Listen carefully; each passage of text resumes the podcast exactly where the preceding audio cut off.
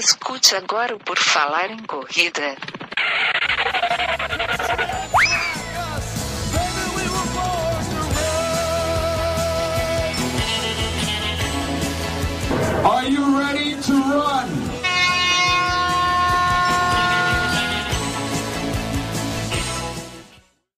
Estamos começando mais uma edição do podcast Por Falar em Corrida. Esta é a nossa edição 197, pessoal. Já estamos na 197.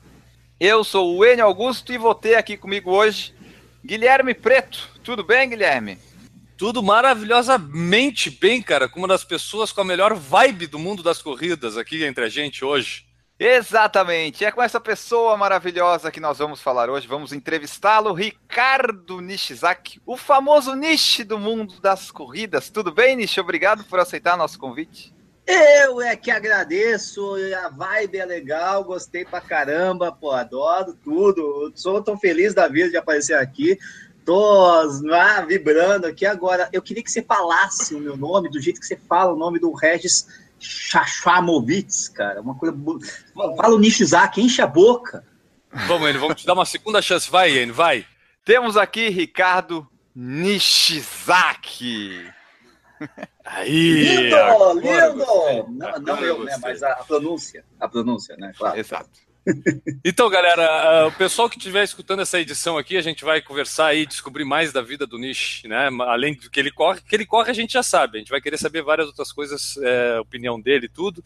Mas todas as referências que a gente falar aqui no- nessa edição do podcast, vocês encontram lá no www.porfalaremcorrida.com, que tem o post dessa edição e lá a gente coloca todos os links, tudo que a gente fala.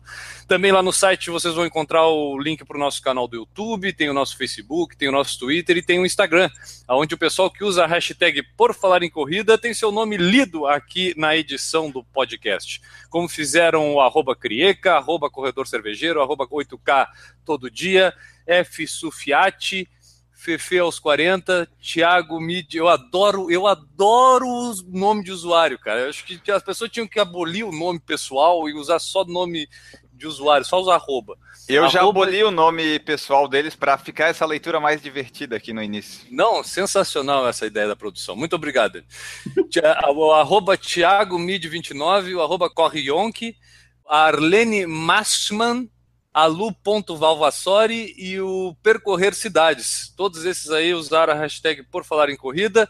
A gente sempre pede pro pessoal aí ajudar a divulgar o Por Falar em Corrida, comente com o seu amigo, principalmente se ele não conhece o que que é um podcast, né? Se ele usa fone de ouvido só para escutar aquelas músicas chatas do dia a dia, então dá uma sugestão pro cara, para ele adquirir cultura enquanto corre. Manda ele escutar um podcast. Pode ser por falar em corrida, pode ser qualquer outro, mas de preferência por falar em corrida.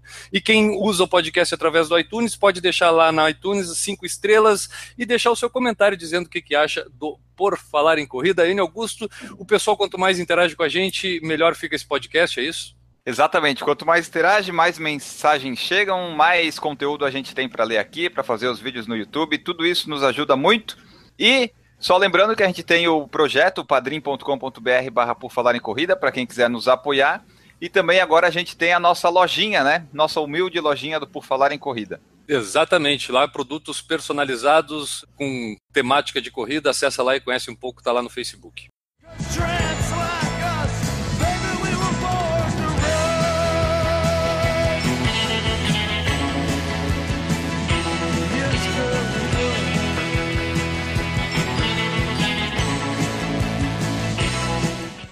Nosso convidado é o Nish. E agora a gente vai começar a interrogá-lo. Várias perguntas para ele responder.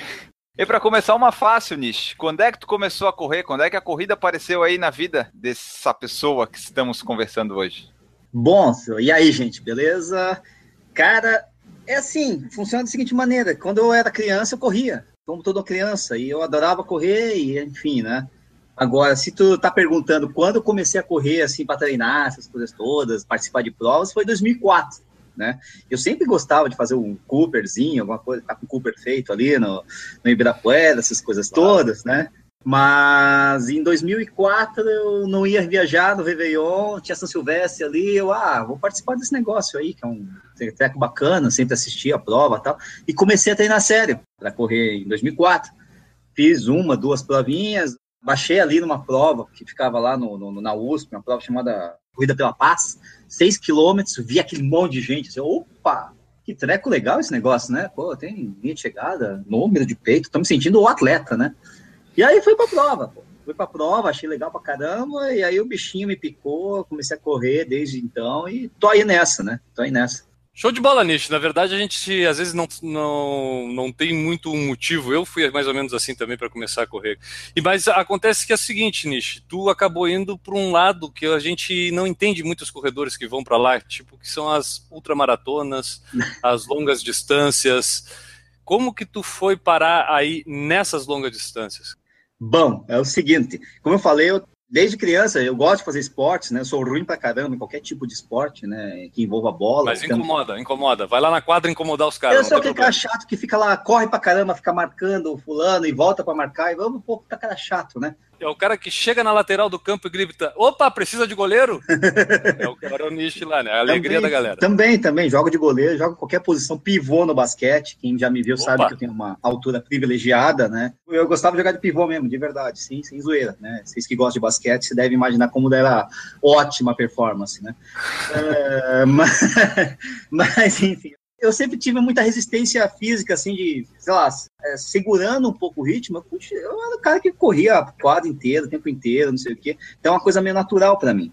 Quando eu comecei a correr, fiz a São Silvestre, 15 quilômetros, assim, com um mês de treino, né? Eu não recomendo isso, porque eu Uhum. cheguei todo sopiado, né? Porque você tem que começar a correr meio devagar e tal, e eu já fui para 15 quilômetros, dois meses seguintes já estava em meia maratona. Eu descobri que eu conseguia, que eu aguentava, o cardiovascular aguentava, só que precisava adaptar as pernas, enfim, a todo o sistema esquelético, né? Porque eu tive les- lesões pra caramba tal. Mas a partir do momento fui me desenvolvendo como corredor, pegando experiência, participando de provas intermediárias e tal. Eu fui querendo ampliar a distância porque eu achava que era onde eu ia me criar, onde eu ia me dar bem. E até porque eu também já percebi que eu era uma porcaria correndo distância curta, né? Não vai, eu sou lento pra caramba, não tem jeito. Então, já que eu sou lento mesmo, vamos correr lento pra caramba. Pelo menos é uma realização diferente. São as duas metas que a gente pode resumir a corrida, né, cara? Ou a gente resolve correr mais longe ou correr mais rápido. Tu acabou optando por correr mais longe.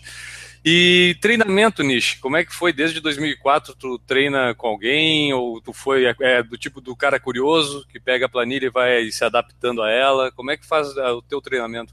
Não, cara, lógico que quando eu comecei eu achava que eu sabia treinar, porque eu já corria, conseguia dar algumas voltas no Ibirapuera, então vamos lá sozinho, né? Fiz a segunda meia maratona num intervalo curto de duas, três semanas, e logo depois eu percebi que tava com uma dorzinha estranha nas canelas, quando eu fui ver eu tava com duas fraturas por estresse nas canelas, né, nas tíbias. beleza. É, sim, então legal. Comecei a correr em novembro de 2004, em abril de 2005 já tava com du- duas fraturas por estresse. O negócio tava bom, né? Seguiu o protocolo do corredor iniciante. Começa a ser uma canelite. É, e aquela coisa, né, que o cara não sabe como treina. Ah, cada dia você corre um pouquinho a mais, né? Não tem Aham. muito esse negócio. Ah, vou correr um pouquinho a mais porque eu tô ficando melhor. O que acontece? Aí, quando fiquei seis meses de molho obrigatório para curar tudo o negócio, aí eu pensei, hum, acho que tá na hora de procurar uma orientação, porque, enfim, né? Acho que eu não queria mais fraturar as canelas por estresse. E aí comecei a treinar com o meu treinador que tá aí até hoje, o Atri Lopes, o Diego Lopes. Eu escolhi o, o Diego por dois motivos. Um, porque um amigo meu treinava lá, né, Atri Lopes, né? É uma equipe, é uma equipe média para grande de São Paulo, né? E dois, porque ele tem uma camiseta laranja, né? E como vocês podem ver aí atrás, eu gosto muito da cor. né? Eu não sei qual das coisas me influenciou mais, mas o fato é que eu tô lá desde então, né? Faz que, 11 anos que eu tô com eles lá tal. Eles me toleram, aguentam minhas loucuras, eu aguento eles e vamos nessa. E a tua adaptação para esses treinos, para essas provas de longa distância? Até já vamos aproveitar e falar, né, cara? Tu fez o back-to-back na Conrads e acho que é, é uma experiência não só como corredor, mas como ultramaratonista e tudo. Como é que foi a, a preparação? Tu teve dificuldade de te adequar ao tipo de treinamento para essas longas distâncias? Como é que foi toda essa transição para tu chegar hoje a ser um ultramaratonista? Cara, é o seguinte, funciona. É, como eu falei, eu fui aí com orientação, fui progredindo aos poucos, né? Eu fiz seis ou sete, não lembro direito. Eu fiz, acho que fiz seis meias maratonas e uma a graciosa em Curitiba, que não é uma meia, mas é quase como se fosse, até pior, né? Que é a subida, né? E aí eu me senti, bom, acho que dá para ir para maratona, né? E em 2007, ou seja, três anos depois de ter começado a correr, que eu pensei, bom, agora tá bom para tentar maratona. E fui, planejei bonitinho, certinho, fiz aquele treino redondinho, redondinho, mais redondo que isso, só a minha barriga e tal. E deu tudo certo, fiz uma maratona sensacional em Porto Alegre, foi minha estreia. E aí eu gostei da coisa, percebi que o negócio ia. Em 2008 já comecei a pensar em fazer outra, né? Ah, tinha, tem o Urubici, pô, Urubici, sonho, eu gosto, gostava de subida e já fui para o UBC. Sofri que nem um. Nossa, desgraça. né? Passei frio, um lama, chovia pra caramba. A edição de 2008 foi uma das piores que teve naquela desgraça de lugar lá. Mas, cara, adorei chegar no final. Ah, foi muito bom, foi muito bom. E daí pra frente a gente. E a adaptação foi essa, foi, na verdade foi essa transição. Quando eu treinei para o UBC, não mudou muito meu treino para maratona. Só aumentou um pouquinho a distância em longo. E aí você vai a outra prova, vai aumentando um pouco mais. Quando eu fiz o back-to-back da Conrads, que você, você, citou, né, quer dizer, foi 2014, 2015, ali eu já era um ultramaratonista mais experiente, já tinha muitas provas na lomba, no currículo, né, e aí foi até bem tranquilo treinar, pra, tranquilo em termos, né, porque assim é uma desgraça, sofrimento é atroz, né, pô. Mas é, foi tranquilo nesse sentido de já conhecer a distância, conhecer uma distância que eu já tinha superado em provas, em treinos, e foi basicamente isso. Meus treinos geralmente são iguais aos treinos de maratona, só que com longo comprido. Só isso. É isso que muda. Quanto que é o longo comprido? Ah, cara, vai depender da prova, né?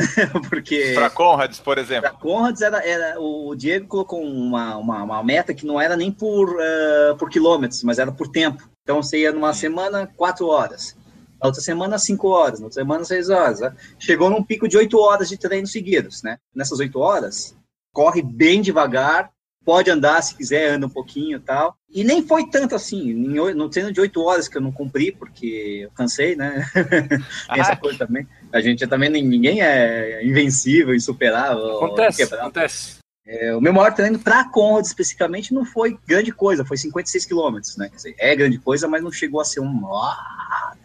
Nossa, que, absurdo, né? Que a Conrads são quantos quilômetros? É 87? Então, a Conrads ela varia, porque ela, ela é uma prova que rola entre duas cidades na África do Sul, chamada, uma chama Durban, que é no litoral, e outra é Maritzburg, que é no, no, no, interior, vamos dizer assim, né? Como se subisse a serra, né? E um ano ela sobe e outro ano ela desce. Um ano ela sobe, outro ano ela desce. Então, o que acontece? No ano que sobe, ela é mais curta, tem 87 quilômetros. E no ano que desce, ela tem 89 porque enfim, é descida, um pouquinho mais fácil. Mas na prática, o ano de descida tem muita subida e o ano de subida tem muita descida no meio do caminho, porque ela vai fazendo um, não, sobe, desce, sobe, desce, sobe, desce, que você nem sabe onde, onde que altura que você está, né?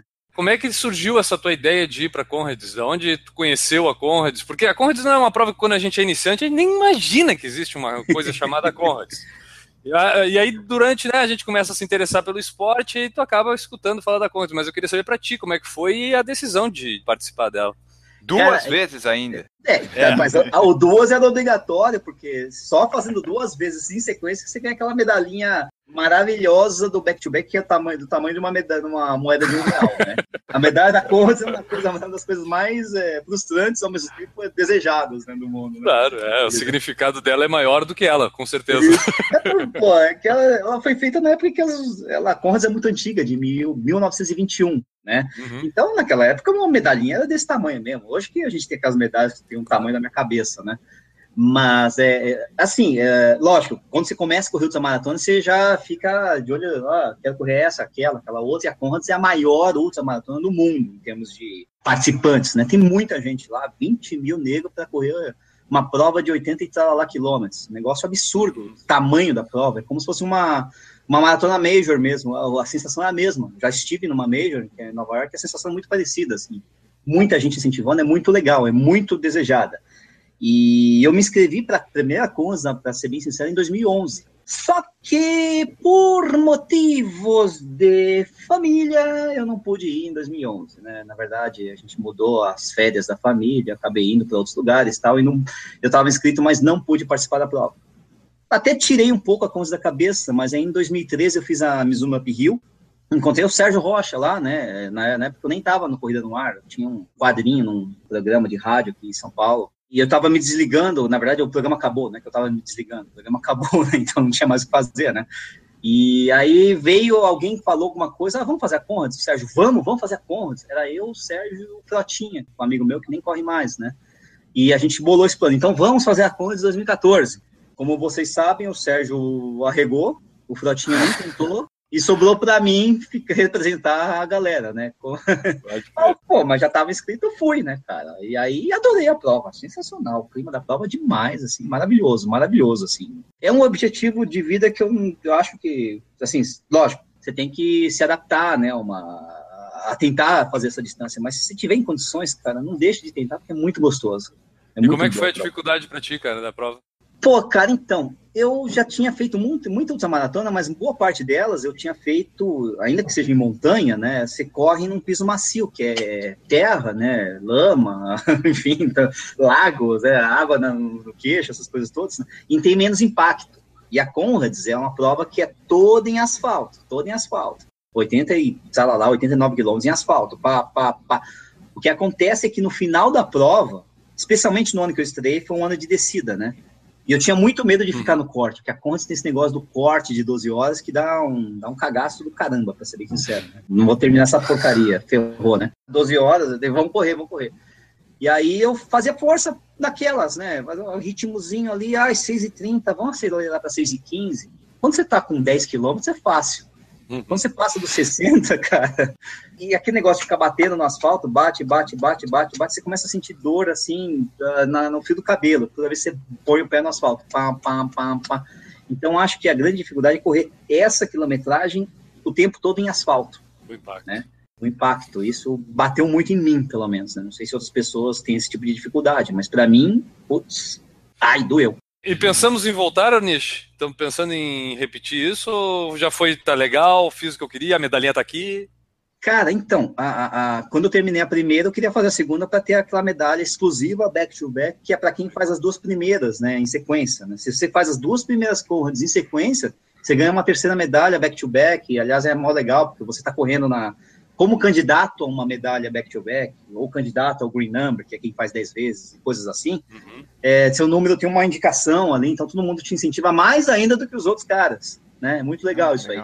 É muito bacana. É, na verdade, no, no- no número de peito, são dois números, de peito e de costas, e tem um número de provas que você fez, e tem uma cor diferente, então é muito bacana. Pô, que legal. E aí, quando pô, fiz o back, fiz o back-to-back, aí é aquela história, se você faz a terceira Conrads, aí ferrou, porque aí você vai querer fazer as 10 do Green Number, né? O Green Ah, Number ferrou, cara. E o Green Number, pra quem não sabe, é assim, você, se fizer 10 Conrads, aí não precisa ser, ser seguida, mas se tu fizer 10 Conrads, você- aquele número de peito passa a ser seu o resto da vida. Ninguém vai tirar aquele número. Aposenta o número, que nem camiseta da NBA, assim. Aposentou aquele negócio. Então você, putz, né? E aí, assim, vou ou não vou pra terceira? Vou ou não vou pra terceira? Porque se eu for pra terceira, eu vou ter que ir pra quarta, pra quinta, pra sexta, pra sétima, pra oitava. Ai, Caraca, e agora que eu faço? Aí eu resolvi não ir, porque tem muita prova no mundo que eu quero fazer também, né? Então, eu quero voltar pra Conrads, mas quando ela fizer a sua centésima edição, que vai ser em 2025 porque toda essa edição dessas de número redondo tem uma coisa diferente. Inclusive, a do 2015, a medalha era maior, tinha uma série de coisas bacanas, assim. Então, eu quero voltar para a centésima edição. Espero ter saúde até lá, joelho, especialmente, né? Vamos falar um pouquinho mais sobre o teu lado agora midiático, né? A gente te conhece muito atualmente do Corrida no Ar, né? Lá com o Sérgio Rocha, tu tem feito. Tu falou aí que tu conheceu o Sérgio Rocha na Mizuno Amp Hill? Foi de lá que Não. vocês tiveram contato ou vocês já se conheciam antes da, da Mizuno? Não, não, na verdade eu já era amigo do Sérgio há algum tempo, né? Aquelas coisas que a corrida acontecem do nada, né? O que acontece é o seguinte, o Sérgio ele trabalhava na Contra Relógio, que é uma revista de corrida, né? Bem conhecida, antiga pra caramba, né? E por um acaso a redação da Contra Relógio fica muito próximo do meu escritório de advocacia. Então o que acontecia? Às vezes eu estava lá almoçando lá no quilão, lá que fica perto do escritório, e assim, ah, já conheci o Sérgio, acho que de uma maratona de São Paulo, alguma retirada de kit, alguma coisa do tipo. Tava lá pegando minha alface, minha rúcula, alguém grita, ô Nishi! Eu, ah, oh, ah, o careca ali, ah, você é o Sérgio Rocha, né? É, tal. E aí o que acontece? A gente começou a almoçar junto direto, pra falar de corrida tal, e aí depois falar de rock, que a gente gosta bastante, pra falar de outras coisas, aí viramos amigos. Mas isso aí já era, era ainda 2011, 2010, acho que ele nem sonhava em fazer Corrida no Ar, ele estava com o emprego dele, eu tô com o meu até hoje, né, beleza. Aí o que aconteceu foi que ele começou, ele fez, começou o projeto do Corrida no Ar, né, acho que foi 2013 mesmo, né, Só que naquele momento eu tava. É engraçado, né? Eu nunca planejei essas coisas de mídia, de YouTube, de nada disso, né? Eu só gosto de estar no meio dessa zona toda aí. Eu gosto de falar de corrida, né? Aí o que acontece? Eu tava lá, eu tenho um amigo meu que tava com um programa na rádio, da Disco Esportes FM, uma rádio que só falava sobre esportes e, tinha, e naquela época eles falavam muito sobre outros esportes. Bom, e me chamou para fazer um quadrinho chamado Pangaré Também é Gente. Era para entrevistar os caras que, né, meu, que nem eu. Né? Lógico que era uma indireta para mim, mas tudo bem, não é o caso. Mas eu, mas eu Era legal esse quadro, eu escutava, eu escutava. é, era três minutinhos que eu ficava, achava um cara na rua lá, ô, vem cá, che- chega mais aí, vamos conversar contigo aí. Você é ruim pra caramba pra correr, né? E falava umas besteiras que você acha legal, tá? Mas eu era totalmente verde, né? Porque, pô, eu nunca fui jornalista, nunca nem pensei em nada dessas coisas aí, não sabia nem como entrevistar, né? No começo eu até entrevistar os amigos, que era mais fácil. E depois foi indo. Aí como as coisas acontecem sem a gente planejar. Como eu falei, o quadro acabou em novembro de 2000 e... em novembro de 2013, a, a rádio, o quadro não, a- o programa, que era o programa do Iberê, chamado Senta Bota, né, que era um programa de uma hora só sobre corrida no rádio ao vivo em São Paulo. Então você imagina que ou o cara gosta muito de corrida ou o cara já muda de, de, de- de estação, né? Uhum. E acho que eles acharam que o cara mudava de estação, então tiraram o programa do ar, é uma pena. Mas era legal o programa, adorava o programa do IBV. E aí acabou o programa. Naquele mesmo momento eu falei, pô, Sérgio, então, conversando, já que eu já conhecia o Sérgio, a gente estava na Up Hill, falei, ah, acabou o programa do IBV. Aí ele, ah, acabou? Tá contratado. Tô contratado, cara. Não, você quer fazer? Ah, quero. Continuou falando sobre corrida, gosto desse treco aí. E legal, naquele tempo, Corrida no Ar era minúsculo, era muito pequeno, né? Tava começando, né? Então, ah, vamos lá brincar um pouco com o Sérgio, né? Tá? É, que o negócio cresceu e eu continuei junto lá, né? Mas aí foi indo, cara, foi indo, foi indo, foi indo, né? Mais ou menos assim, tudo por acaso. É isso aí. E, cara, por acaso, cara, a gente tem um monte de pergunta do pessoal do YouTube agora pra que- fazer pra que ti, né? Exatamente, Guilherme. Temos várias perguntas no YouTube. Vamos deixar tocando uma musiquinha aqui que o Nishi escolheu. E daqui a pouquinho a gente volta para responder essas perguntas que chegaram.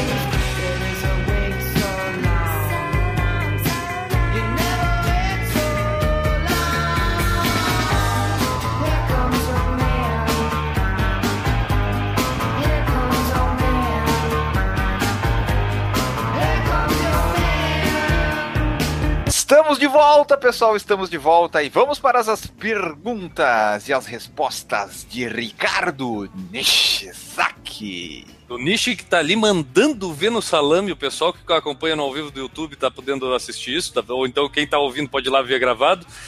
Tá mandando ver no salame ali o Nishi. Tá.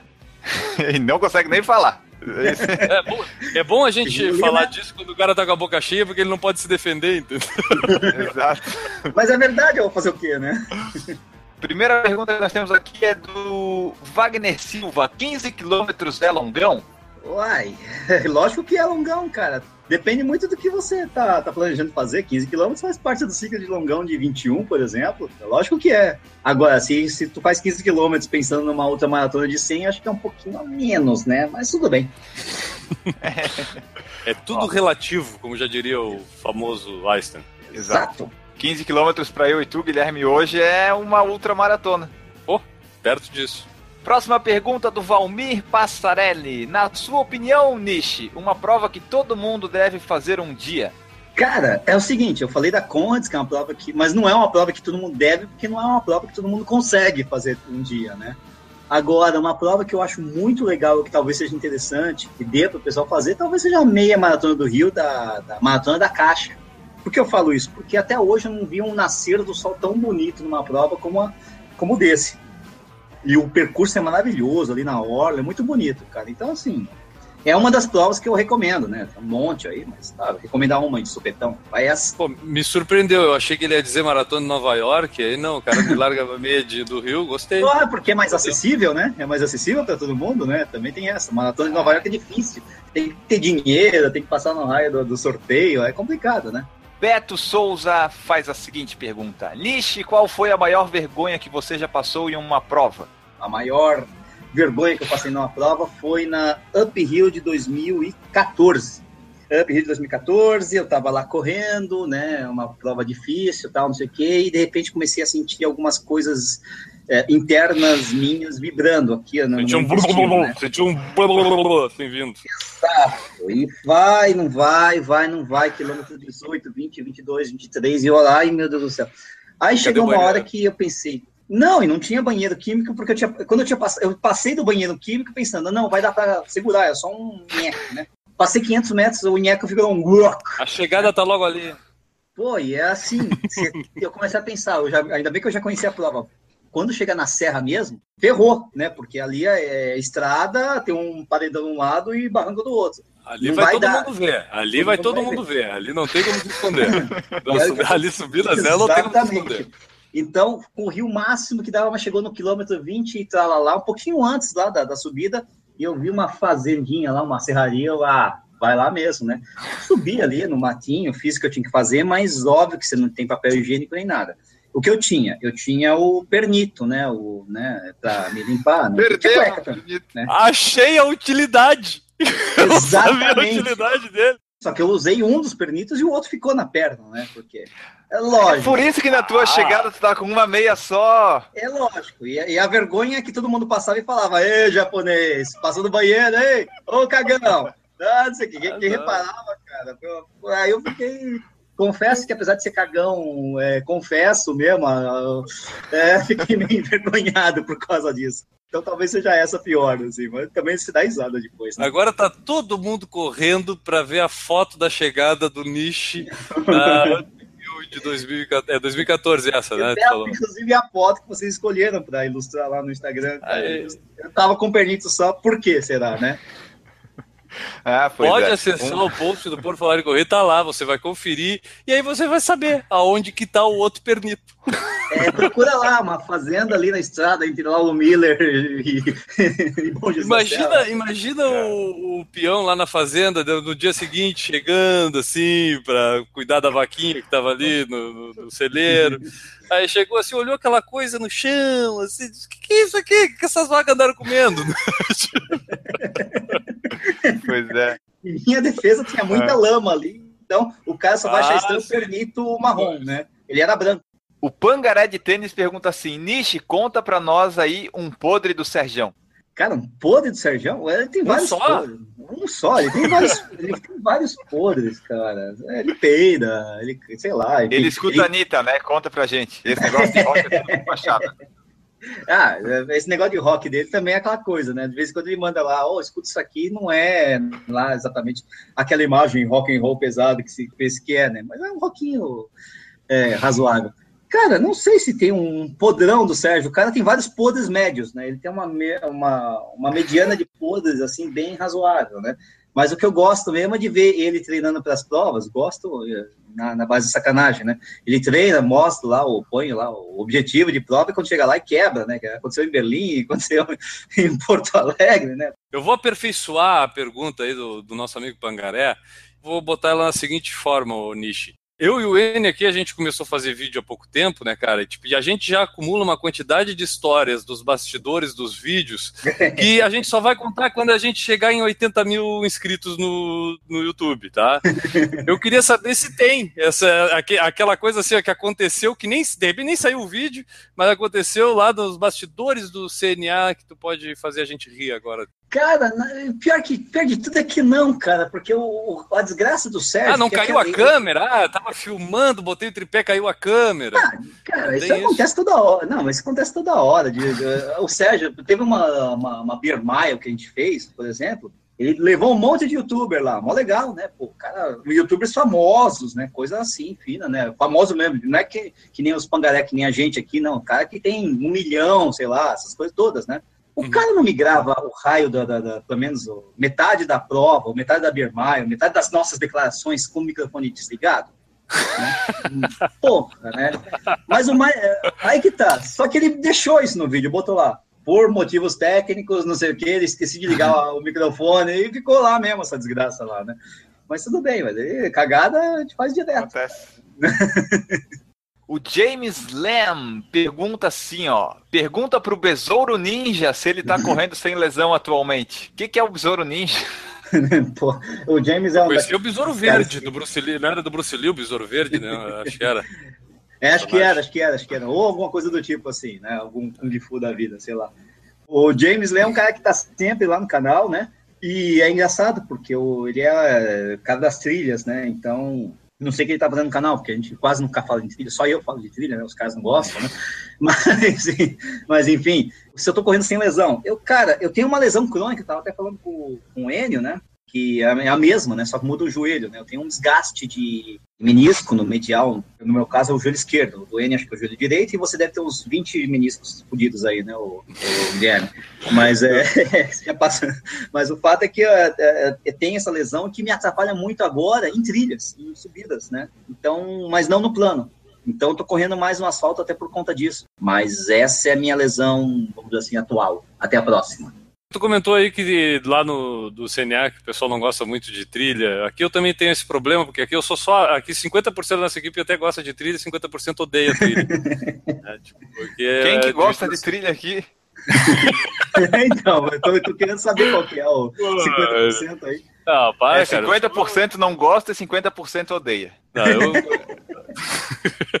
Mas, cara, eu queria falar sobre é, é, uma característica, assim, a gente percebe o Sérgio, até de conversas e até dos vídeos dele, ele é um cara bem informado do mundo da corrida, principalmente até do atletismo profissional, né, olímpico e tudo, é um cara que manja do esporte bastante.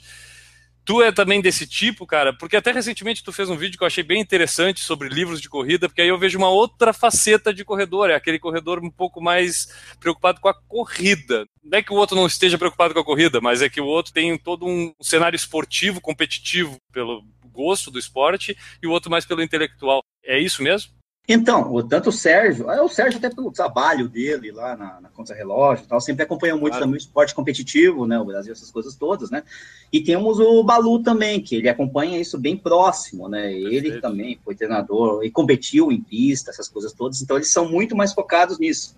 Eu gosto, como qualquer, mas eu assisto como um cara que, assim, vê, que nem vê futebol, eu gosto de assistir esporte em geral. Só beisebol que eu acho uma desgraça, o resto eu acho legal, assim, né? Mas o fato é que, assim, eu sou um cara que, eu sou mais curioso, né? Então, por isso até no- na, na recomendação de livros, eu não botei muitos livros, té- aliás, não botei nenhum livro técnico, assim, como correr mais rápido, faz tiros de, quatro tiros de 400, bababá, essas coisas todas.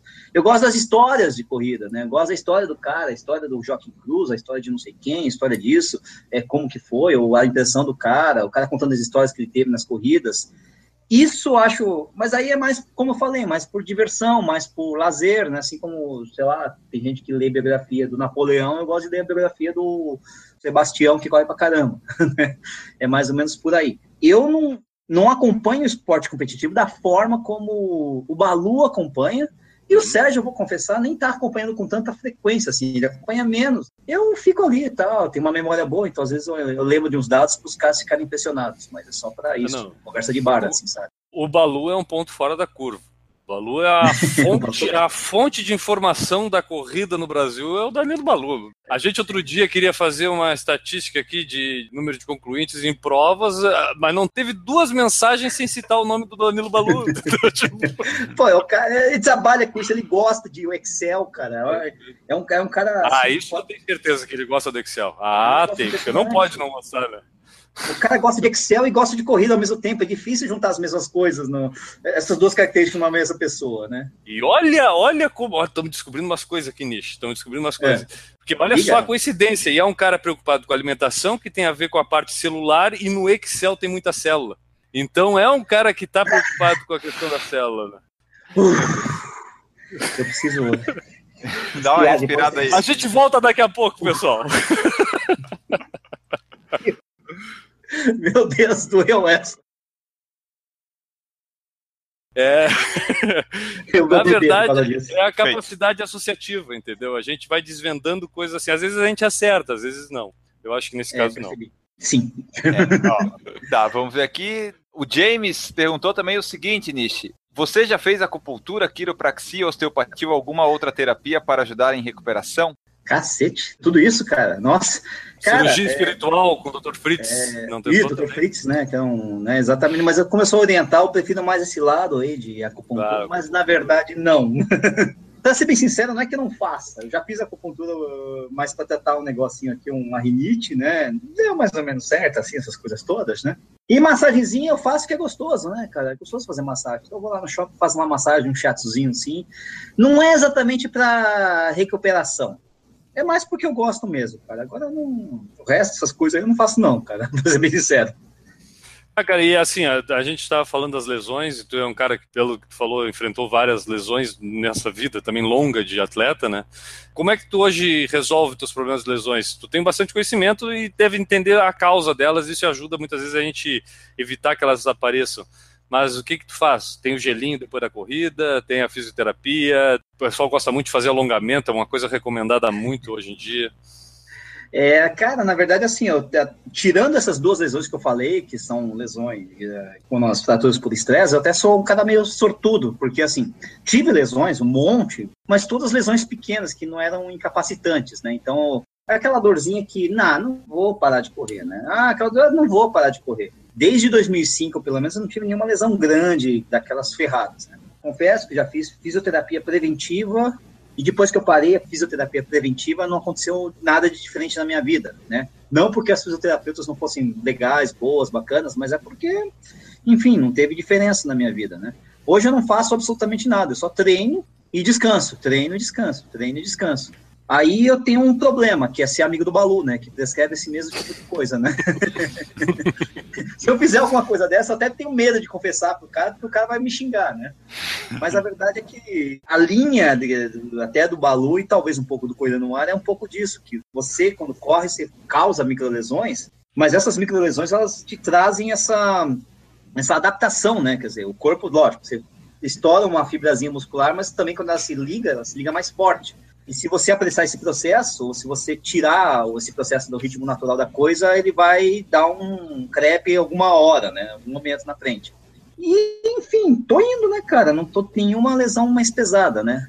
Outra coisa que eu recomendo aí é a coisa de biomecânica, de saber como dar passada, de um pouco mais complicada para ter esse essa auto-percepção, mas é o que a Raquel fala, a Raquel Castanhada, que está sempre com a gente, ó, corre sem fazer barulho, né? É a melhor forma de você prevenir lesão é isso, você não tá dando aquele impacto, pof, pof, pof, eu vou dar, eu vou, eu vou gravar esse videozinho, vou levar comigo nas corridas. O que me incomoda às vezes é o cara batendo o pé, aquele cara que corre batendo o pé, sabe?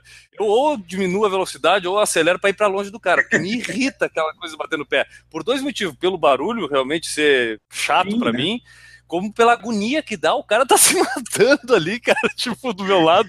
Eu não consigo, assim, eu tenho muito amor ao ser humano, eu não consigo ver a pessoa se suicidando do lado ali. Coitado, esse cara vai se ferrar um dia, né? Vai fazer o quê, né, cara? Você Pô, também um dia, naquele dia, provavelmente, ele vai se ferrar. Não bate o pé, um dia. moleque, não dá pra falar isso, né, pô?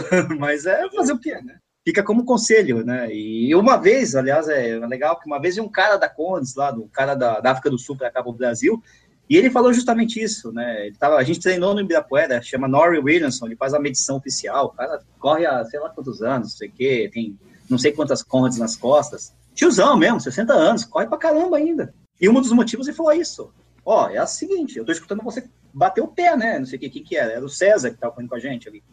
Ah, eu tô escutando você, tá, não sei o que. De tanto vivenciar a corrida, ele nem é treinador, ele é. Aliás, ele é treinador, mas ele não é formado em educação física, ele é engenheiro. Então o que acontece? Ele manja desse negócio de biomecânica. Mas é engraçado que ele fazia todas as comparações com colunas. Ah, só você imagina uma coluna, não sei o quê, pressão, papapá, aquela coisa de engenharia civil, sabe? É, Não sei o quê. É isso que ele fazia. Biomecânica para ele era só mecânica aplicada ao corpo humano. Ele ficava com essa coisa na cabeça e, enfim, foi assim que ele sobreviveu até hoje. Eu vou juntar as perguntas aqui, ó. As perguntas do James e do Elias de Almeida. Que o James perguntou assim: ó, se você pretende concluir a Ultra Trail Mont Blanc e até qual distância tu sonha correr? E ele pergunta se tu trocaria o back-to-back da Conrads por finalizar a Ultra Trail do Mont Blanc. E o Elias de Almeida pergunta se a Ultra de Badwater te interessa. Eu já respondo essa última pergunta respondendo a primeira. A Badwater tem 217 quilômetros. É o seguinte, eu já descobri na minha vida. Não dá. Vamos lá. Nish. Estamos torcendo Não por dá, ti. tá Eu louco? concordo contigo. A gente tem que ir pra essa, Nish. Tô com o Nish, vai lá, Nish. Cara, mas é, é, então, a minha desculpa da Badwater, é inclusive eu acho que eu vou conhecer nas minhas férias esse ano, mas só de passagem ali, a região ali. É que eu, eu, só, eu sinto muito fica? calor. Fica no Vale da Morte. Gostou do nome? É legal, né? É assim mesmo. Ou Death Valley, como eles Mas falam. qual na estado Califórnia. lá? Califórnia, Estados Unidos. É o segundo ponto mais baixo do mundo, se não me engano. Porque é menos 200 e tal lá do nível do mar. É uma depressão, assim, sabe? No meio do deserto. Então junta aquele Uhum. panelaço daquele calor, coisa de louco lá, né? E a Badwater é assim, cara, são 217 quilômetros. Eu já falei, eu vou responder. Eu não quero fazer provas que demorem mais do que 24 horas ou mais do que cento e alguns quilômetros, que é o que eu consigo fazer em 24 horas, né? Eu não quero mais do que isso, porque eu não quero sofrer em prova. Eu gosto de fazer prova porque 24 horas não tem sofrimento. Você vai tranquilo, no ritmozinho ali, tem um incômodo aqui, outro ali, mas Imagina. É tranquilo. lá, sossegado. Eu, aliás, terminando esse podcast, eu vou sair por 24 horas. Mas é verdade, cara, porque você consegue ficar 24 horas acordado, assim, hoje em dia? Consegue. Não, Agora você vai dormir, eu. bem. Tu tá falando de mim? Não. Pô, mas dá, você não alucina, você não fica esquisito, você não começa a ver planeta verde Ah, filho, frente. ah, eu azul. fico, meu filho, alucinado. Ai- Ainda mais se tu tiver uma boa companhia, alguma coisa assim e tal, tá tudo bem, Ah, cara. então- Agora, no caso, a minha boa companhia são os colegas de corrida. Tudo bem, né? Me escuta. Ah, mas voltando, eu não tenho essa pretensão de correr provas muito longas, né, cara? Então, o que acontece? Quando eu fui para Mont Blanc, eu fui para a distância que era a segunda mais curta. Hoje, na verdade, é até mais curta quando foi a primeira vez, e hoje é a segunda mais curta, que são 100 quilômetros, 101 quilômetros, né? Que é uma prova que você tem 26 horas para terminar, e eu acho que eu consigo terminar em 26 horas. Eu fui Uhum. duas vezes, desisti das duas, e eu quero fazer, assim, na verdade, quando eu terminei, quando eu desisti em 2015, eu falei nunca mais. Aí você vai passando o tempo, vai comendo um salame, vai tomando uma cerveja, fica mais, né, todo cheio de si e tal. Você, hoje, eu, com uma cervejinha na, na, na cabeça, eu falo, ah, quero voltar um dia, vamos ver se meu joelho aguenta, né? Uhum. Agora, pad water, essas coisas, não dá. Ah, Mas se for para Mont Blanc, 101 quilômetros. Acabou, gente, 26 horas. Vamos lá, porque agora eu identifiquei uma coisa aqui, Nish, que me preocupa. É. O que que passa na cabeça da pessoa? Porque tu falou o ano 2015. Isso. Aí eu me dei conta que agora há pouco tu tava falando que tu correu a Conrads em 2015. Também, isso. Confere? Sim, foi treino para a Conrads foi treino para Mulan naquele ano. Oh, claro, Você tem que fazer um tranquilo. longão. Você não tem que Ah, fazer o um treinão, pra, pra Treinão, treinão do Nish e a Conrads. cara. Você tem que fazer um treino. Você não usa as provas para treinar de vez em quando, você tem lá uma maratona, você usa uma prova de 15 que tem lá uns dois finais de semana. Então, cara, é A mais ou gente, a, a gente fez a Up Hill em 2015 também, não, né? Eu fiz a PRI 2015 também, foi quando eu me lesionei. Mas também era treino. Ah, Tava de- treinão, já tava- tranquilo. Não, Já estava no polimento, na verdade, que faltava um mês, né, para a prova da, da Mont Blanc. E já era um polimento, mas eu falei pro ele que foi uma desgraça, porque é ali que eu senti o joelho que me tirou da Mont Blanc 2015. Mas tudo bem, vou fazer o quê também, Pô. né? Como é que você vai prever essas coisas? né? O joelho já estava detonado. vou ali correr 24 horas ali. Tchau. Calma que tá quase. E sobre ali trocar uma back-to-back pela outra trail. Não, não troco nada, cara. Até porque eu vou fazer essa outra de novo, segundo eu e minha cerveja. Ah, é? então não vou trocar Vai nada, eu vou acumular dois. essas coisas aí, cara. Beleza. Nem que eu tenha que fazer lá, a Mont Blanc tem uma prova mais curta, que é o ACC, né, que são 55 quilômetros. Nem que eu tenha que fazer o ACC, que é mais curto, mas eu vou sair daquela desgraça lá com o colete, alguma coisa, o, o finish, nem que seja a prova mais curta, nem que seja, tipo, a caminhada de 5 quilômetros da, da Mont Blanc, né, que no caso é 55, né. Não quero saber, Qual é, qual é o, a altimetria? Tem a, a elevação de prova? Ah, cara, varia. O que acontece é o seguinte, a Mont Blanc tradicional tem 166, 170 quilômetros, né? Que ela dá a volta em todo o maciço do Monte Branco. Né? Ela não sobe o Mont Blanc, até porque não dá, né? Negócio. Mas ela meio que dá um contorno, né? E passa por três países, inclusive, né? Passa por França, Itália e Suíça. Muito Isso, legal. isso, isso. A que eu fiz, a, o CCC, na verdade, fez a parte de cima, a parte norte, até passa pelos três países, legal tal, mas tem 101 quilômetros. Se você fizer a parte de baixo, tem lá mais os tantos. A Mont Blanc tem cinco provas diferentes e cada uma dessas provas tem uma característica diferente, né? Ah, Quer dizer, pode uma altimetria diferente. O CCC, se eu não me engano, tinha 5 ou 6 mil metros de desnível acumulado. O que é desnível acumulado? Acumulado é quando você conta tanto os metros que você sobe quanto os metros que você desce. É diferente só do desnível mais, né? O desnível de subida. Então, tá, subir e desci 6 mil metros se você terminar essa prova. A Mont Blanc tradicional deve ter uns 10 mil, se eu não me engano. E tem uma prova monstro que aí não dá nem para pensar, que é o PTL, que tem 250 quilômetros e seis dias para terminar, que tem, sei lá, todos os metros do mundo de altimetria. Não dá, 30 e poucos mil. Essa aí que termina. Eu queria anunciar hoje, eu te fiz essa pergunta, que a gente está mandando o Enio. O Enio vai Enio, participar dessa grande! prova esse ano. Essa aí do a, a TTL, essa aí vai o Enio esse ano. Estamos mandando o Enio para lá, ele está treinando fortemente para isso, né, Enio? Exatamente, tô pedalando uma hora todo dia. o Danilo Confessor disse que é fã do Nishi e pergunta se ele já fez ou quer fazer a volta do lago lá em Brasília, aquela ultra de 100 quilômetros. Resposta: sim, quero. Nunca fiz, mas eu quero sim, cara. É uma prova que me atrai bastante. Só que é uma prova que eu preciso arranjar um, um apoio e tal. Tem uma logística meio complexa, né? E sempre que envolve logística, meu irmão dá um trabalho do cão, né? Tá lá, tá lá o Danilo Confessor para fazer toda a tua logística. É, lá. então, vai lá, me paparica. Eu só não quero massagem de você, não. Nishi, como é o teu dia que não tem uma polêmica no Twitter para tu acompanhar? Pois é, difícil, cara. Eu tenho que ter uma política, cara. Não precisa ser de É um corrida, dia não. triste na tua vida, cara. O dia que não tem algo para tu olhar no Twitter e Pô, dizer assim, cara, olha, porque- tem que tá no Twitter hoje. Tu sabe, né? Que é um negócio que a gente tem polêmica, você vai lá, pega um potão de pipoca, fica assistindo e vendo o pessoal se matar lá. Claque, claque, claque. É, algumas delas, inclusive, envolveram este ser que vos fala ali na, na minha frente aqui. O Guilherme. Não, que isso? Não estamos fazendo é muito- nada. E é muito bom, cara, é muito bom, porque você pode torcer, que nem futebol, cara. Você torce para um lado, torce para o outro. É divertidíssimo, cara. É muito bom. Adoro Eu- eu- ele. Ô, Nish, eu costumo de me fazer de surdo para não entender as coisas. tá legal, entendi. O Marcelo Moreno perguntou quando é que vai acontecer o canal do Nishi. Não vai acontecer o canal do. Nish, cara. Não vai. Não vai. Pô, Tá. O Nish é sanguessuga do Sérgio. Então, pessoal, agora que a gente já tem todas essas perguntas respondidas aí pelo Nishi, a gente quer saber dele onde é que ele pode ser encontrado aí nessa tal de internet. Onde é que o pessoal pode te achar, Nishi? Então, galera, na verdade, assim, eu tô sempre no Corrida no Ar, né? Eu acho que boa parte das pessoas que me conhecem, me conhecem por causa do Corrida no Ar, do, do YouTube, mas eu tenho alguns, ah, eu tenho um Instagram próprio, por incrível que pareça, é, Ricardo Nishizaki, é muito fácil de escrever Ricardo Nishizaki, né? É, R-I-C-A-R-D-O-N-I-S-H-I-Z-A-K-I, decoraram? Ótimo, maravilha. Né? Beleza. Instagram.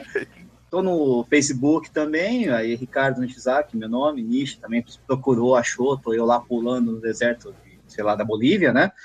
Mas, enfim, e aí, e Twitter, mesma coisa, é Nishizaki. Mas, é, quando eu tô falando de corrida mesmo 100%, é lá no Corrida no Ar mesmo, que é o YouTube Corrida no Ar, Facebook Corrida no Ar, etc e tal. É o canal do Sérgio, mas eu apareço lá de vez em quando e gosto desse negócio todo aí. O Sérgio ele foi liberando aos poucos pra tu participar, né? Que antes tu só ia no ao vivo, agora tu tem uns videozinhos, né? Agora Cara, tá, tá te não é nem- liberando.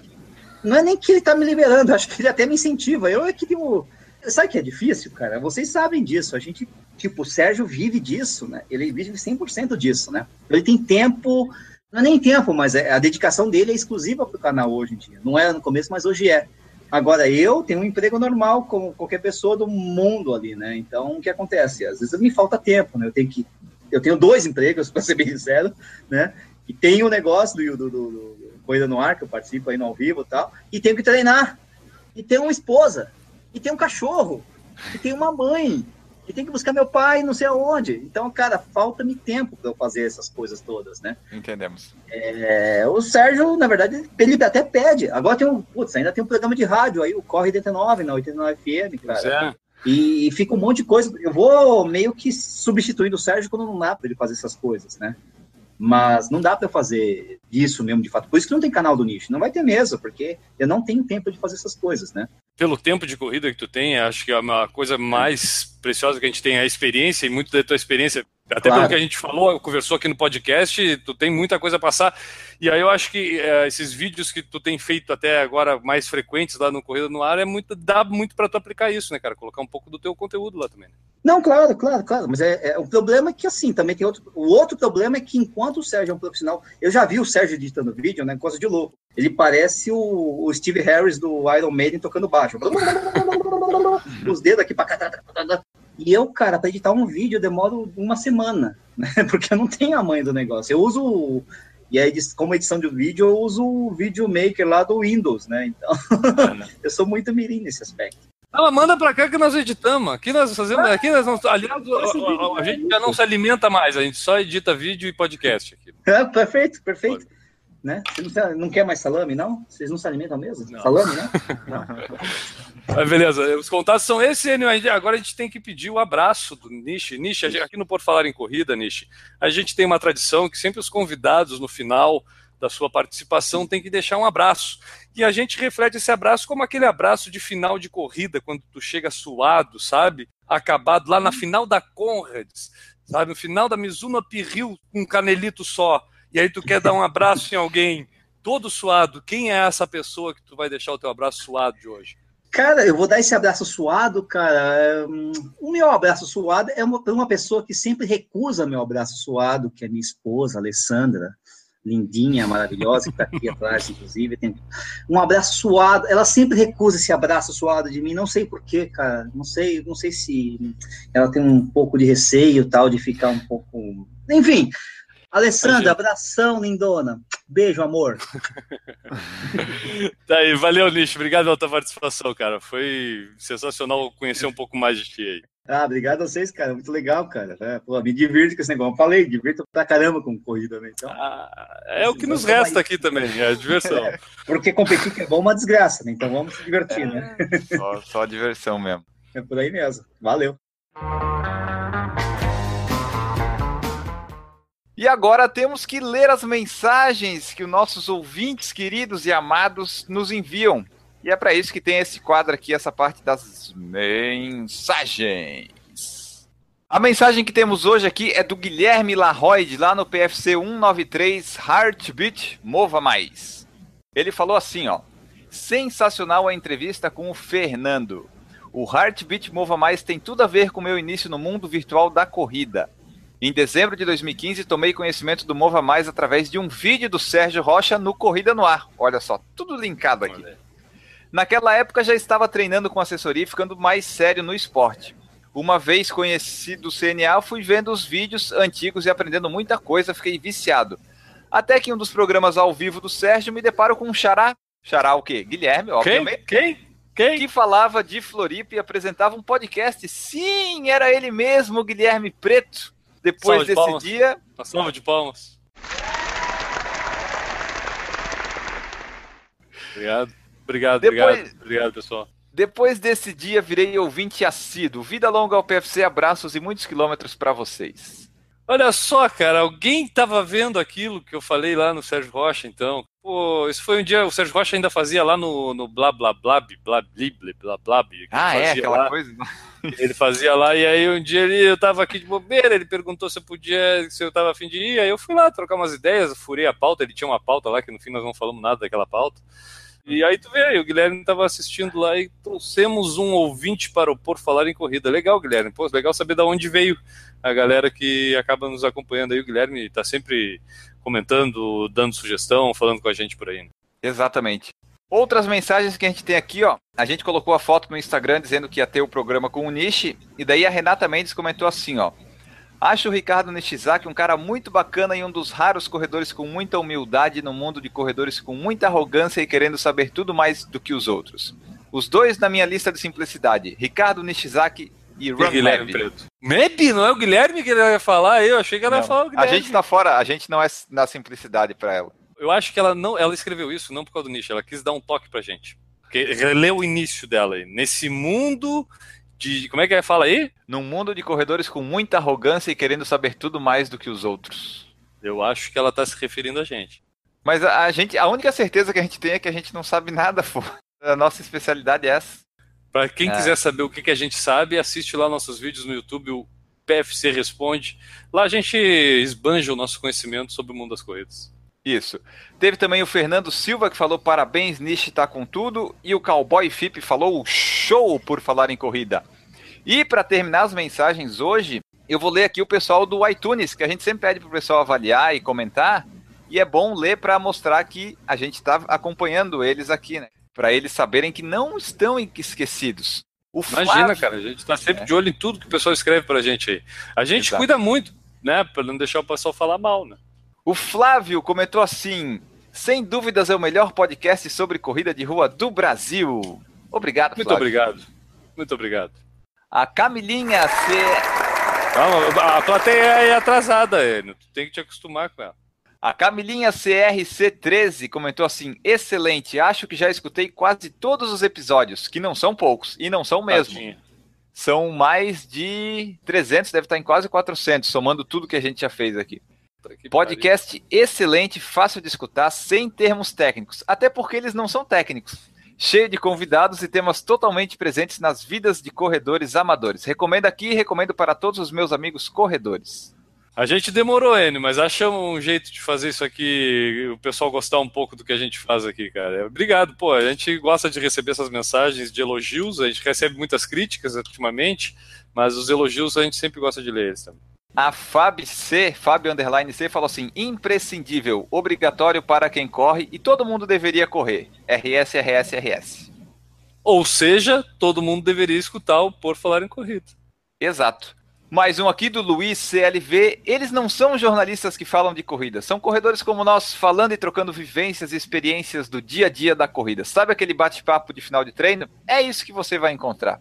Ou de início de treino, início de corrida, mas é aquele Às vezes nem de treinamos, né? Não, às vezes nem treinar a gente treina, mas a gente fala de corrida igual. É, porque é disso que a gente está fazendo aqui há bastante tempo. E, cara, estamos chegando na duzentésima edição aqui do Por Falar em Corrida, então a gente já falou bastante de corrida no podcast, porque teve os outros trabalhinhos que a gente fez aí, PFC News, que foi uma loucura que a gente fez uma época de botar podcast todo dia, isso, exatamente, você escutou corretamente, todo É. dia a gente tinha podcast, cansou, a gente não conseguiu mais seguir, a gente não tinha mais motivo, mas a gente fez até essa loucura aí, então por isso que a gente tem aí quase 400 edições disponíveis. Isso. E essas mensagens que, como o Luiz mandou, a Camilinha e tal, é legal porque a gente é mais ou menos isso. A gente não tem termos técnicos, a gente não é jornalista, a gente só gosta de falar de corrida. E a gente não engana ninguém, porque a gente deixa bem claro que a gente é isso, né? A gente É. não tem pretensão nenhuma de dar a resposta milagrosa para vocês. Até as coisas que a gente tem dado de dica, principalmente no YouTube, ultimamente, em forma de vídeo, são coisas do dia a dia nosso. A gente fala do GPS que a gente tem, a gente fala do tênis que a gente tem. A gente não fica divagando sobre a teoria de que porque o tênis é aquilo, de que por causa daquilo. Então, é, essa é a nossa forma de ver a corrida, né? A gente gosta também do pessoal que vê da forma técnica, mas a gente não consegue fazer dessa forma. Então a gente faz desse outro jeito que eu acho que também muita gente se identifica. Isso. E o último comentário do iTunes aqui, que eu tô lendo todos os que tiveram esse ano aqui, é o do Dudu Guimarães, que falou assim: Disparado o melhor podcast para corridas de rua, com bate-papo informal e descontraído, sem faltar temas interessantes e atuais. Parabéns também pela impecável periodicidade semanal. Aí eu quase chorei com essa parte. Isso eu quero ver alguém. Aí, aí nós vamos ser arrogantes. Porque eu quero ver alguém ter uma periodicidade igual a nossa. Né? No nosso nível de podcast, ninguém, cara, consegue fazer isso. E eu volto a dizer que eu já falei isso, graças ao seu Enio Augusto, que é muito dedicado e preocupado em manter isso periódico. Parabéns, Enio. Salve de palmas, pessoal. Obrigado. Toda segunda sai. Toda segunda tem um podcast e, cara, a gente. O que mais ele falou aí, que eu já até me esqueci, fiquei tão emocionado com essa questão da periodicidade. Ele falou outras coisas legais aí também, mas essa É, questão. É o melhor podcast para corrida de rua com bate-papo informal e descontraído, sem faltar temas interessantes e atuais. Claro, até porque, né, cara, de corridas de rua em português tem três, sendo dois do Brasil. E sendo que um não é nem editado. Sobrou um. Né, O único podcast que é podcast de corrida mesmo, que a pessoa se dedica a fazer, é o nosso. Isso a gente Não, pode. não, não. Não, não tá desmerecendo o conteúdo ao vivo do, do Corrida no Ar, do Sérgio, até, né? Só que é, o dele, ele, ele deixa claramente, o conteúdo dele é pro YouTube e ele pega o som e bota no podcast.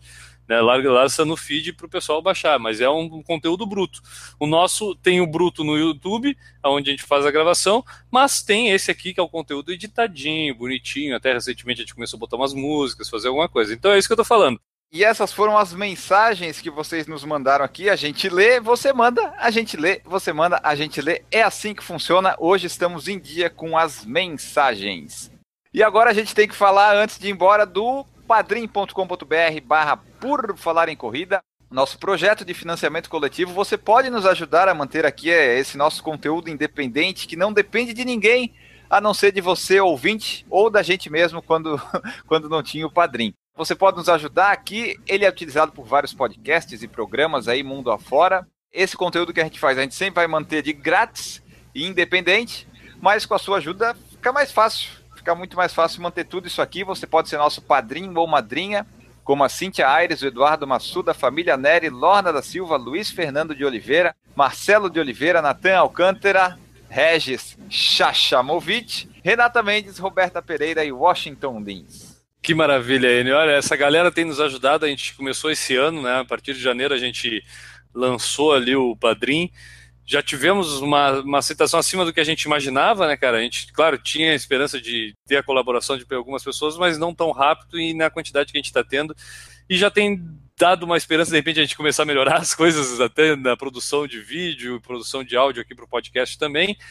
Mas, cara, a gente tem que agradecer muito essa galera que acreditou desde o início aí e convidar o pessoal que está indeciso, de repente não sabe se quer apoiar ou não o Porto Falar em Corrida lá através do Padrim. Esse apoio ele não é, ele é de uma forma espontânea, uma doação, só que a gente interage de uma forma até diferente com essa galera que fica mais próxima da gente. A gente tem um grupo do WhatsApp lá que seguidamente o pessoal tem compartilhado. Então outros corredores também mandam coisas para esses grupos. Então é legal também para o pessoal participar disso aí. Exatamente. E só completando os últimos recados, a gente tem agora a nossa lojinha do Por Falar em Corrida lá no Facebook, onde você pode encomendar sua caneca personalizada, com percurso de prova, com tempo de prova. Tem outros itens personalizados que você pode perguntar para a gente, a gente informa qual a melhor forma de fazer. A gente tem várias opções para você.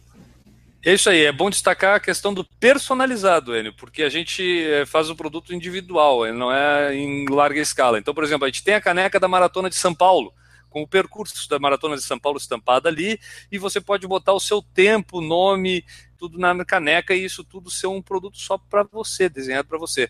Tem algum treino, alguma corrida em algum lugar que fez aí, tem o registro, por exemplo, no Strava ou no Garmin Connect, a gente consegue também montar um produto com essa personalização para você, então procura a gente lá pelo Por Falar em Corrida no Facebook e a gente desenvolve aí produtos para você lembrar das suas conquistas nas corridas. Isso. E falando em lembrar, não podemos nos esquecer que a hora de ir embora, precisa dar um abraço, Guilherme. Para quem fica o seu abraço hoje? Ô, Enio, tenho vontade de mandar abraço para tanta gente, mas eu queria mandar abraço primeiramente para o pessoal que acompanha o nosso canal no YouTube. Tem aumentado bastante o número de pessoas que têm assistido nossos vídeos, comentado lá neles, então manda um abraço para o pessoal do YouTube. Manda um abraço para os nossos padrinhos, que eu acabei de agradecer aqui o incentivo nesse início de ano aqui no Por Falar em Corrida, mas também manda um abraço para todo mundo que está escutando esse podcast. Faz tempo que eu não abraço todo mundo, então todo mundo que está escutando até aqui, esse final de podcast, vocês são os heróis. Eu amo vocês. Muito obrigado, um abraço. Muito bem, os meus abraços hoje eu vou deixar aqui para o pessoal aqui que estava no YouTube. Por exemplo, Lúcio Silva que pediu para mandar um abraço para a equipe Só Quem Corre lá de Pernambuco. A famosa assessoria só quem corre de pé, né? Também para o Leandro Venâncio, que é lá de Natal, Rio Grande do Norte. E por fim, para Luana é, Valvassori ou Valvassori, eu não sei, a nossa amiga aqui de Florianópolis, que correu Volta à Ilha com a nossa camiseta rosinha do Por Falar em Corrida. Nós não corremos, mas nós estivemos lá participando do Volta à Ilha. Nós voltamos na próxima edição. Um grande abraço para todos vocês e tchau. Peraí, vem cá, gordo do gongo. Errou! Sabe É. que numa das primeiras edições do Por Falar em Corrida, lá no longínquo, seis anos atrás, é, o Enio me veio com uma história de querer fazer uma música pro Por Falar em Corrida. Eu te Aquela mandei história o áudio. cara- Não mandei? Mandou o áudio, eu sei, eu, eu graças a perdi Deus eu esse áudio. Graças a Deus eu deletei também. Pô, era, era uma música baseada no. Como é que é? Do Los Hermanos, Ana Júlia. E era baseada na nossa vaquinha que a gente fez pra ir pra Argentina. Ai, meu Deus do céu, cara. Olha o que, que a gente já fez. Ele. Por que, que se revelam essas coisas, meu Por Deus? que, que a gente não terminou ainda o podcast? Eu vou achar esse áudio ainda um dia pra colocar. Eu vou achar.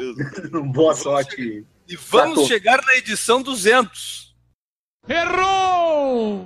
É só trazer gente famosa que a coisa. Engraçado esse negócio, né? Eu vou começar a convidar o Nispus da terça também. Ele vai perder a terça e a quarta noite. É, já que ele acabou de falar que gosta de falar de corrida, aqui é o lugar por falar em corrida, cara. Exato, é verdade, né? Errou! A gente fala tanto da meia de Floripa que eles deviam nos convidar de graça pra correr lá, mas não acontece. Não, cara, e eu acho que é a única que a gente Como? paga pra correr. Mas como assim, Que a gente- Não. É a que a gente mais é a que a gente mais divulga. É a que a gente paga pra correr. Senhores organizadores, pelo amor de Deus, cara. Não tem, não É, tem propagandeiro melhor do que esses caras aqui, pô. Errou! Tu é, é Nisei, Sensei, Kisei, não sei, o que que tu é, o, o? Cara, eu sou italiano, não sei porque me chamam de japonês, cara. Putz. É, Michizaki. É, né, eu gosto de pizza. mi, io voglio pizza, voglio tutte quante cose. Errou! O Lúcio Silva que pediu pra mandar um abraço pra equipe Só Quem Corre de Pé e também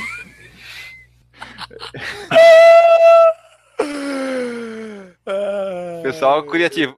Errou! Deixa eu só refazer aqui o meu abraço do Lúcio Silva, porque não é só quem corre de pé, é só quem corre de Pernambuco. Eu errei. Deixa eu só refazer aqui Ah, pra, Meu Deus do céu. pra não ficar ruim. Deixa eu fazer aqui, ó. Errou! Ai, ai, esse final é bom porque quase ninguém vê. E passa batido. As, as pessoas não sabem o que elas estão perdendo, né, cara? A melhor parte do podcast. Errou! pra quem tá assistindo, eu vou, eu, vou, eu vou desabafar agora. Eu vou falar uma coisa do íntimo do ser aqui pra quem tá assistindo, das três pessoas que estão assistindo aí.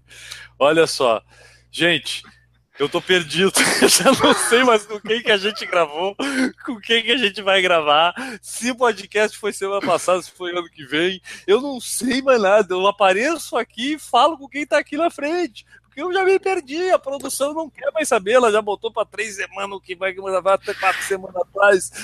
Tá foda, gente. Tá foda.